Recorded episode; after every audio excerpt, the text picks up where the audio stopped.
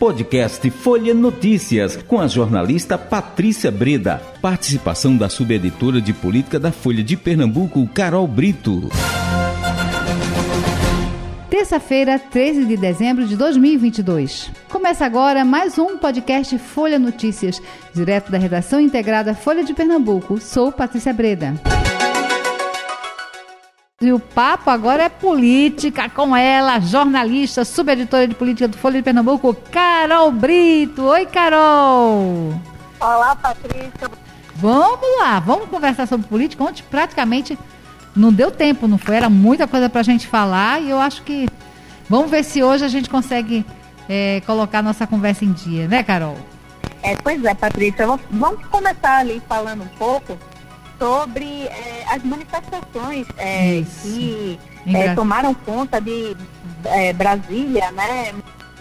Mas ontem a cidade de Brasília foi tomada por manifestações muito violentas, uhum. Patrícia, que contestavam o resultado das urnas e também a, a ofensiva né, do ministro Alexandre de Moraes eles protestavam contra a, contra a prisão de um aliado do presidente Jair Bolsonaro, né?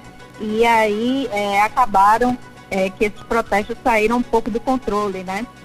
Hoje, inclusive, vários é, aliados do presidente Lula pediram é, providências para esses atos, né? Inclusive ontem, Patrícia, o próprio hotel em que Lula estava precisou ter um reforço ali na segurança é, de PMs, da elite, é, da polícia do Distrito Federal. Então foi realmente um dia bastante tenso, né? E hoje é, o próprio é, ministro, né, futuro ministro da Justiça, Flávio Dino, né, que já foi anunciado por Lula, foi um dos que pediu providências é, porque ontem, inclusive, mesmo com todas essas manifestações, carros, ônibus queimados, ataques, inclusive, à própria sede da Polícia Federal, um manifestante, é, por incrível que pareça, foi preso, Patrícia. Então, realmente, foi algo que deixou muita gente de boca aberta nessa terça-feira, viu, Patrícia? É, inclusive, Carol, é, as primeiras imagens, inclusive, que eu vi, né, de circularam muitos vídeos de pessoas que filmaram, eu não via nenhuma polícia, não via nenhuma repressão é, policial, pelo menos naqueles vídeos que eu assisti, eu, fico, eu, é, é, fiquei, eu não entendi, não é? O que, o que é que houve? A polícia não se manifestou, não foi à rua para coibir esses atos? Não, não entendi exatamente. É, o governador de Brasília definiu o episódio como lamentável e agora ele afirmou que forças de segurança agiram com rapidez e de maneira mais adequada possível, mas eu não vi, Carol. Mas, mas vamos lá, vamos, vamos seguindo, Carol. É, pois é, Patrícia. Inclusive, é, várias lideranças políticas elas criticaram é, essas manifestações de ontem, né? É, uhum. A própria governadora eleita, Raquel Lira, é, fez críticas de que o tempo é de união, então a gente uhum. vê que realmente a gente vai ter dias ainda de muita tensão, né, Patrícia? É. Principalmente se isso escalonar até o dia 1 de janeiro, que é quando Lula toma posse é, da presidência da República, né? Então a gente prevê alguns dias realmente de tensão. Inclusive hoje, o nosso entrevistado da Rádio Folha, né, já entrando hum. inclusive nesse assunto, Sim. o senador Humberto Costa, ele falou bastante dessa questão e quando há protestos populares, né, geralmente há uma repressão muito maior e que ontem ele não viu isso, né? E ele acusa, inclusive, o próprio presidente Jair Bolsonaro de sendo conivente com essas manifestações, né? Ele diz que o presidente deveria dar um freio nesses protestos, nesses é, seus apoiadores mais radicais, mas que aparentemente o presidente não teria interesse de fazer isso, né? Então ele responsabiliza bastante o presidente é, Jair Bolsonaro por essas manifestações que ontem realmente saíram do controle, né, Patrícia? Pois é, lamentável, né? Há grupos insatisfeitos e, e que foram para as portas dos quartéis, né? Por todo o Brasil. Não é, Carol? Isso, exatamente, Patrícia. É, protestar, enfim, faz parte da democracia, né? Todo mundo tem o direito à liberdade de expressão, à liberdade de se manifestar a gente sempre saiba é, manter né, realmente as coisas é, dentro da pacificação, né? Vamos, a gente ainda está vivendo, ou Carol, um outro assunto aí, fugindo um pouco da política, mas que também, no, no final das contas, tem a ver, porque passa por saúde pública. É, a, a, gente está vendo aí o aumento de casos da Covid. Imagina se isso pega ainda um Brasil em turbulência política, social, civil. Não pode, né? Vamos ver, é, vamos ver o que vem pela frente, né, Carol? Vamos ver. Eu, é, pois é. é Agora, Patrícia, ah. não é só de tensão realmente e, e dessa é, anormalidade, né, desse ambiente tensionado que vive o país, né? Ainda hum. há uma agenda é, de tentar trazer realmente o país para a normalidade e para a continuidade né, das ações públicas. Hoje, inclusive, o, a equipe né, do presidente Lula anunciou uma série de nomes é, que vão compor aí é, o próximo governo federal, né? E um dos nomes que mais chamou a atenção foi da cantora Margarete Menezes, né? Que foi oficializado o convite é, de Lula para que ela chefiasse o Ministério da Cultura. Ela visitou o presidente e confirmou que aceitou o convite, né? Então temos aí a primeira ministra mulher é, e a volta também do Ministério da Cultura, né? Que é bom lembrar, virou uma secretaria, perdeu o status, Sim. o status de ministério durante o governo Bolsonaro e volta a ter aí é, essa, essa proporção maior no governo Lula. Mas ela não foi a única anunciada também não, Patrícia. Uhum. É, Lula anunciou o nome do petista Luiz Mercadante da presidência do BNDES, ou seja, mais um nome aí daquele PT raiz que vai uhum. ocupar um cargo estratégico Isso. no governo Lula, né?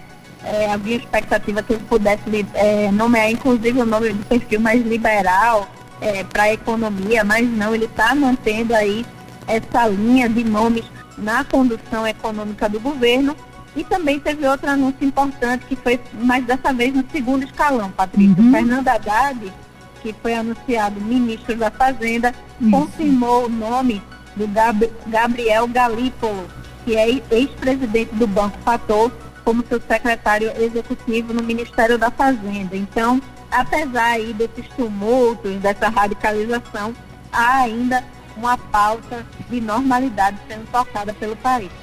Ainda há muita coisa ainda para ser anunciada, e aí você tem o primeiro escalão, tem o segundo escalão, tem as secretarias, tem os departamentos que são importantíssimos, né? Dentro desses ministérios, eu acho que vai tem lugar para todo mundo. Vai ter lugar para todo mundo. Todo mundo vai estar tá é, vai se sentir bem nessa história. Agora, continuo aqui mais uma vez com a minha é, expectativa. Cadê o meio ambiente, Luiz Inácio Lula da Silva? Quem é que vai assumir aí esse ministério? Eita, Carol, ele não disse nada, né?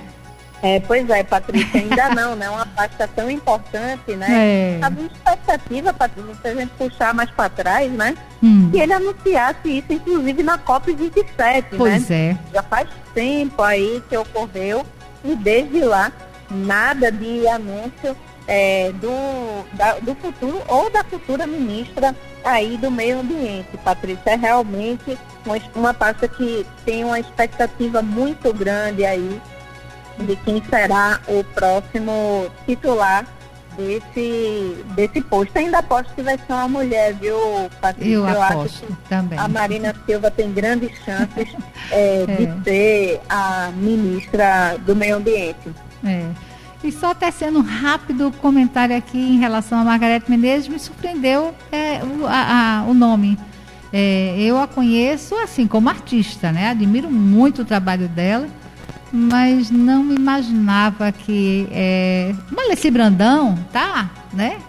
Eu, eu acho que eu não me surpreenderia tanto, mas Margarete Menezes, tomara que ela faça aí uma, uma boa gestão, né? Ela é realmente uma grande artista e estou torcendo por ela. Estou torcendo por esse Ministério da Cultura. Então, agora que venham mais quatro anos aí de, de boa aventurança e de bons projetos. Margarete entende, Margarete sabe, né, porque ela, como artista, produtora, é, cantora, compositora, ela sabe das dificuldades que o artista brasileiro é, tem, né, para manter a cultura, para fazer um trabalho, com, seu trabalho com dignidade. É, eu tenho certeza que ela vai se dar bem. Agora, realmente, para mim foi uma surpresa, viu, é, Carol? Mas... É, pois é, Patrícia. Foi um nome que ganhou muita força aí é, no fim de semana, né? Que já com, só que esse fim de semana aí foi dado como certo na pasta, mas realmente tirou todo mundo aí de surpresa. Mas vale a gente lembrar que Lula gosta de indicar artistas, né, de, é. de renome para o Ministério da Cultura, né? Vale lembrar a gente, por exemplo, de Gilberto Gil, né? Isso. né? Durante o seu uhum. primeiro governo. Então é sempre uma aposta é, que Lula faz nessa pasta. Perfeito. Mas vamos lá, vamos seguindo. Mais algum destaque, Carol? Sim, sim, Patrícia, porque hum. eu sei que você desde ontem está muito ansiosa aí com essa questão da posição de Simone Tebet, que é. não foi para a diplomação de Lula, é realmente um assunto que está dando o que falar aí nos bastidores, hum. né? Simone. Tebet que teve uma participação muito é, estratégica aí no segundo turno da campanha de Lula, né? E uhum. foi uma uhum. ausência realmente sentida. E tão sentida, Patrícia, que hoje Lula fez questão de fazer um agradecimento especial à senadora em seu discurso Olha. e reconhecer a importância dela na sua eleição. Então, a gente vê aí um gesto de Lula, de quem aí sentiu um pouco essa ausência da Simone Tebet, viu que aquilo repercutiu bastante na imprensa e que realmente necessitou aí dele fazer esse aceno, né? Inclusive, Patrícia, ontem, até mesmo é, nas suas redes sociais, a própria Simone Tebet parabenizou o Lula, né, uhum. pela sua diplomação. Mas realmente essa ausência e esse gesto hoje de Lula sinaliza que algo realmente ficou estremecido e que Lula está aí agindo para tentar reaproximar Simone Tebet do seu grupo político, né? Ah, olha aí, agora já, já então, mas pelo menos ele, ele, é como você fez, ele fez um aceno com quem diz assim, Simone, eu tô atento, tô sabendo, né? Pois é. Estou com você. Nos próprios debates políticos, em que Simone Tebet fez aí embates muito fortes com o presidente eleito Jair Bolsonaro, toda vez que esse tema, é, o tema da saúde entrava ali é, em debate, ela ia realmente é, forte, né? Ela realmente colocava ali o dedo da ferida, na ferida sempre que ela tinha oportunidade, né? Então foi algo que ela levou, inclusive, para a própria campanha dela é, durante os debates e todas as oportunidades que ela tinha de fazer a intervenção. Muito bem, então é isso. Mas vamos seguindo, Carol. Você tem mais algum destaque para a gente comentar aqui no nosso programa de hoje? Eu tenho sim, Patrícia. Há uma expectativa muito forte também em Brasília com a votação da PEC da transição, né? Sim. Uhum. Porque ela passou semana passada no Senado e com muita facilidade, né? Surpreendendo até muita gente. É. Mas aparentemente ali na Câmara é, dos Deputados, ela não parece estar tendo aí, pelo menos inicialmente, uma vida tão fácil, né? Hum. Há uma, um pouco de dificuldade de é, conseguir avançar com essa pauta. Né? O próprio senador Humberto Costa, hoje na entrevista, falou que acredita que a pauta vai ser votada nessa semana. Hum. Só que o, o, presidente da casa, o Arthur Lira, em entrevista agora no fim da tarde, disse que a é. previsão é, não é bem essa. Ele não garantiu que a votação da PEC aconteça nessa semana. Ele Isso. disse que ainda há muito o que negociar então colocou ainda em dúvida essa votação, né? É, é. Hoje, inclusive, Patrícia, um grupo aí de 50, cerca de 50 deputados federais se manifestaram dizendo que vão votar contra a PEC, Meu independente Deus. de negociação, hum. já colocando contra a proposta sem, sem ao menos negociar. Então a gente vê um pouco de dificuldade é. dessa votação na Câmara e Lula vai ter aí que arregaçar as mangas para tentar fazer com que essa proposta seja votada ainda essa semana, viu, Patrícia? É, e aí a gente sabe, não, não nem todos, né? Não, nem sempre funciona assim, mas a gente sabe que tem uma, aquela um ou outro que utiliza, né? É, dessa, dessa, desses argumentos de que não vou votar porque querendo alguma coisa em troca, né? Vendo aí o, o que é que pode, o que é que vai ser liberado, A gente sabe que tem uma votação em curso no Supremo Tribunal Federal, né, que vai analisar a legalidade do orçamento secreto, mas há uma série de negociações também nos bastidores. É, hoje, inclusive, as mesas da Câmara e do Senado, elas propuseram distribuir emendas de acordo com os tamanhos dos partidos.